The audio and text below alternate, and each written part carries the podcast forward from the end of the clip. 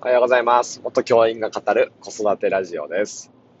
え僕は神奈川県葉山に開校したオルタナティブスクール秘密基地森学園でグループリーダー先生をしていたり、ブログ先生デザインラボを運営していたり、みんなのオンライン職員室というサービスでファシリテーターを務めていたり、いろんな活動をしています。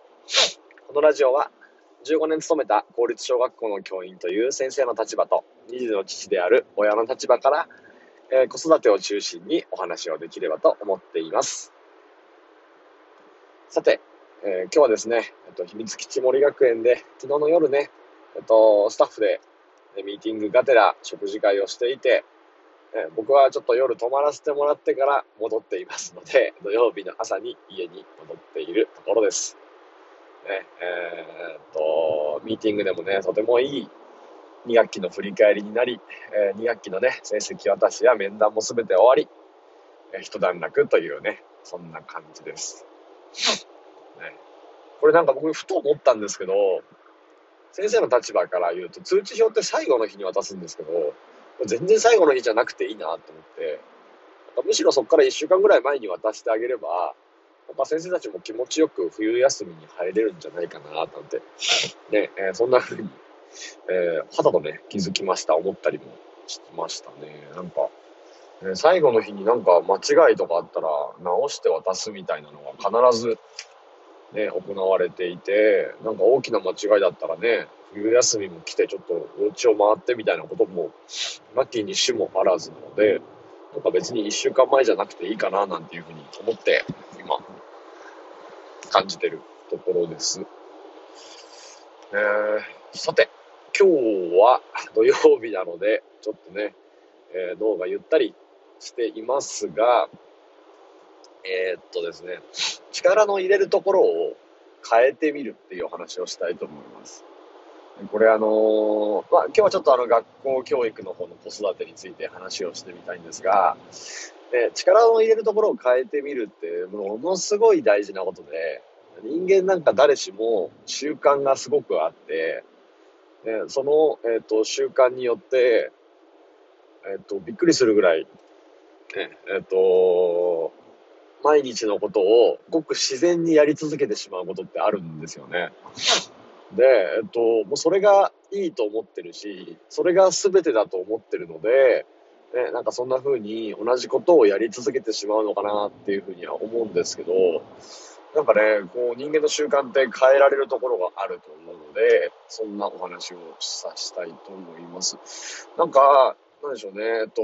僕ある学校教員の時にも、なんか話をしたんですけど、いろんな人に。で時間がないっていう概念がやっぱすごく強くて、ね、これをやりたいんだけど時間がないとか、ねえー忙しくて日々のことで精一杯で時間がないって、まあこれはあの当たり前というか、ね、そう思う人ももちろんそうだと思うんですけど、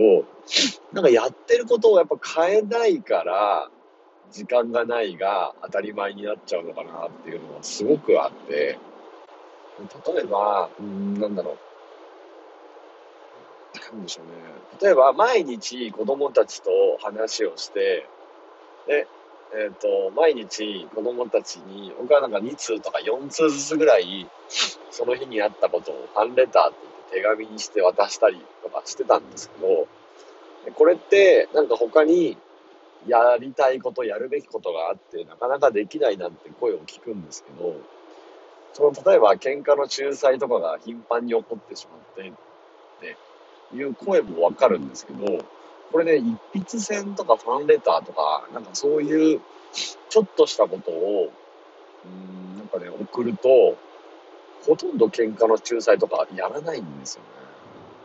だから去年2年生の担任してたけど、喧嘩の仲裁多分3回とか4回ぐらいだった気がします。それぐらいなんか子供たちって今いる場所に安心していたり、満足していたり、でそうすると、喧嘩っていうものも、なんか意味があって価値があるものしか起こらなくなって、無駄な喧嘩ってぐっと減るんですよ。でもこれ、無駄な喧嘩が多いから、なんか、この喧嘩を収めるにはどうしようっていう発想だと、結局、喧嘩の数は上下するかもしれないんですけど、先生もそこに時間を使ってしまって、うまくいかない。なんかそんなことが、なんかほぼ日常で起こってる。えっと、そんな気がしているんです。これ子育ても全く一緒で、なんか、例えば、うーん、兄弟で物の取り合いをするって言ったら、その物の取り合いを収めるには、こうやって考えた方がいいよねっていう話をしてしまいがちなんですけど、この物の、なんだろう、取り合いがなくなった時に何が起こるかっていうと、これ何もない平和な日々ではないと思うんですよね。きっとまた違った問題が起こると思ってて、物の取り合いをしない代わりに何か別のところで不満や不安やが吐き出してきて、別の問題に変わるだけのような気がしていて、ね、問題解決をしていく方に、ね、親や先生が力を注いだとしても、それってきっと新たな問題が噴出してくるだけ。これね、家庭でも学校でも同じ現象が起こってるんだなって思います。だから、どうしたか、どうしたらいいかっていうと、感じちゃった。だから、望む姿だと思うんですよね。こんな風な子になってほしいな、育ってほしいな、ね、こんな風なことを学校の教育の中で大事にしたいなって思う、心から思うことをコツコツコツコツ時間をかけて積み上げていくと、その他の問題は綺麗さっぱりなくなったりする。これ本当にすごい大事で、うん、なんかね、他者を理解するっていうところにやっぱ子供たちも入ってくると思うんですけど、ね、子供たちのことをじっくり理解しながら、子供たちの幸せになることってどんなことかなって考えて、その方向に向かって毎日続けられることを見出す。それをするだけで、状況っていうのは本当に一変するので、僕子育てにおいて、学校でもお家でも、ね、続けられること、子供の幸せになること、ね、それを本気で考えて実践していけば、その学校現場や家族やそういうとこに合わせて実践していけば、すべてのものを変化しうる、ね、えっと、大きな力になるなっていうふうに思っています。ここって本当に誤解されがちで、ね、そんなことをちょっと毎日やる余裕や時間はないんですって言うんですけど、余裕や時間をなくしているものの正体が、ね、幸せの方向とはずれていることが非常に多くて、ね、何かプラスになることをやるだけで、そこに変化が生まれることって往々にしてあるんじゃないんでしょうか。ということで、今日は力を入れるところを変えてみるというお話をさせてもらいました。え、っと、このラジオでは、僕のね、おしゃべりの技術がだんだんと上がっていくように、今練習をしているとこです。えー、っとって言ってしまったり、いろんな癖があるんですけど、でも続けていくことによって、ちょっとずつ話し方も変わってきて、伝えるってことがね、少しずつ上手くなってきているような気がします。